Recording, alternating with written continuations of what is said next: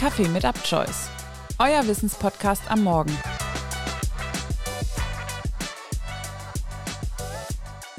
Netflix, Amazon Prime, Disney Plus und Co. Streamingdienste sind die modernste Form der Filmmedien. In der heutigen Folge schauen wir uns einmal die Entwicklung an, von Film, Kino und Fernsehen hin zu Streamingdiensten.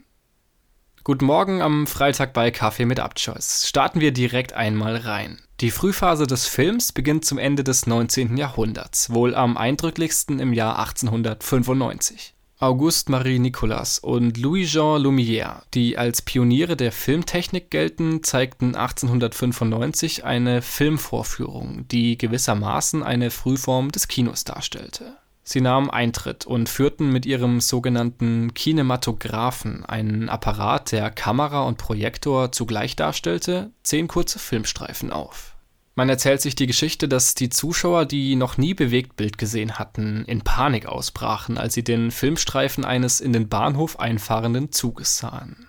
Das ist übrigens nicht eindeutig belegt und damit erst einmal ein Mythos. Der Theaterbesitzer und Magier Georges Méliès besuchte eine dieser Vorführungen und war begeistert. 1897 schaffte er in Paris eines der ersten Filmstudios der Welt. Dort dreht er bis 1913 mehr als 500 Stummfilme. Die Aufnahmen von dort erinnern allerdings noch stark an das Theater. Die Kamera ist statisch und zeigt immer nur eine Totalaufnahme, auf der Bühne spielt das Filmgeschehen. Seinen berühmtesten Film dreht er 1902, aus dem Französischen übersetzt Die Reise zum Mond. Die Filme der damaligen Zeit haben noch keineswegs die Länge der Filme von heute. Die 14 Minuten von Die Reise zum Mond sind für damalige Verhältnisse sogar recht lang. Stummfilme sind noch bis etwa 1927 der Status quo. Der erste abendfüllende Tonfilm entstand in diesem Jahr. Er heißt The Jazz Singer.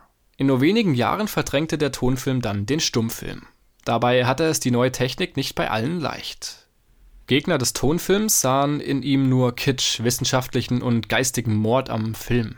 Ab dann, also in den 1930ern und 40er Jahren, erlebte das Filmgeschäft eine goldene Ära.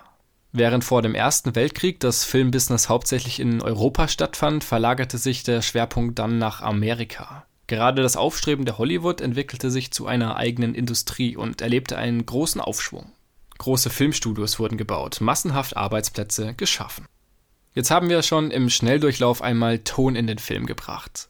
Farbfilme setzen sich tatsächlich erst ab den 60er Jahren vollends durch. Dabei wurde schon zu Beginn des Jahrhunderts damit experimentiert. Man hatte zum Beispiel Nachtszenen am Tag gedreht und dann den Film blau eingefärbt. Ab den 1950ern gab es die Technicolor-Kamera, die drei separate Filmrollen mit drei Farben aufnehmen konnte. Allerdings wirkten die Farben damals noch recht künstlich.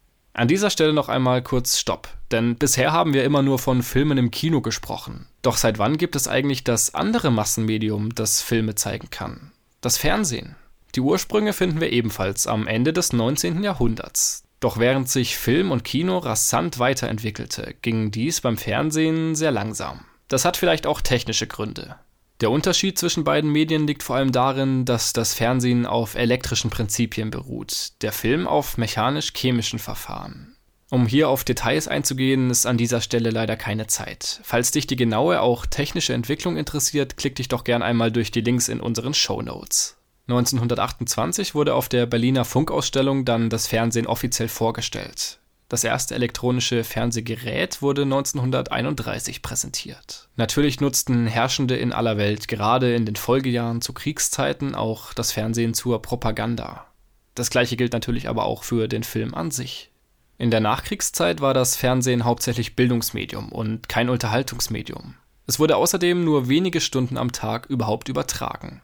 Lediglich einige wenige Großveranstaltungen wurden live gezeigt. Dazu zählen zum Beispiel die Krönung der englischen Königin 1953 oder die Fußball-WM 1954. Farbfernsehen konnten die Deutschen ab 1967 sehen, allerdings auch nur mit einem Farbfernsehgerät. Vielleicht hast du schon einmal die berühmte Szene gesehen, als Kanzler Willy Brandt auf der internationalen Funkausstellung in Berlin das Farbfernsehen eröffnete. Er sollte auf einen Knopf drücken und damit die Farbe freischalten, doch ein Techniker war zu schnell und schaltete es einige Sekunden früher frei. So bekamen die Zuschauer schon vor dem Knopfdruck das Bild in Farbe zu sehen. In dieser Zeit entwickelte sich das Fernsehen zum absoluten Leitmedium.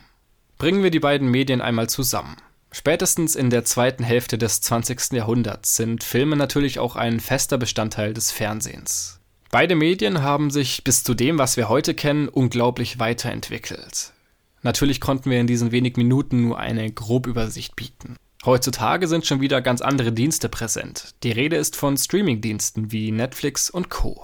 Netflix wurde übrigens schon 1997 gegründet. Das Unternehmen ging zunächst als Online-Videothek auf den Markt und schickte DVDs und Blu-rays per Post. Als das Internet populärer wurde, weitete man seine Dienste dann auf das Streaming-Geschäft aus. Mich interessiert, wie sieht deine Mediennutzung aus? Schaust du noch viel Fernsehen oder nutzt du hauptsächlich Streaming-Dienste? Wie häufig gehst du noch ins Kino? Du kannst uns die Antworten in der Abstimmung auf Instagram dalassen. Falls dir die heutige Episode gefallen hat, dann gib uns doch gerne positives Feedback. Gerne produzieren wir auch noch einen zweiten Teil, in dem es dann mehr um die Geschichte des Film und Fernsehens in der zweiten Hälfte des 20. Jahrhunderts oder im 21. Jahrhunderts gehen kann. Nun erstmal ein schönes Wochenende und dann viel Spaß am Montag mit der nächsten Crime-Folge.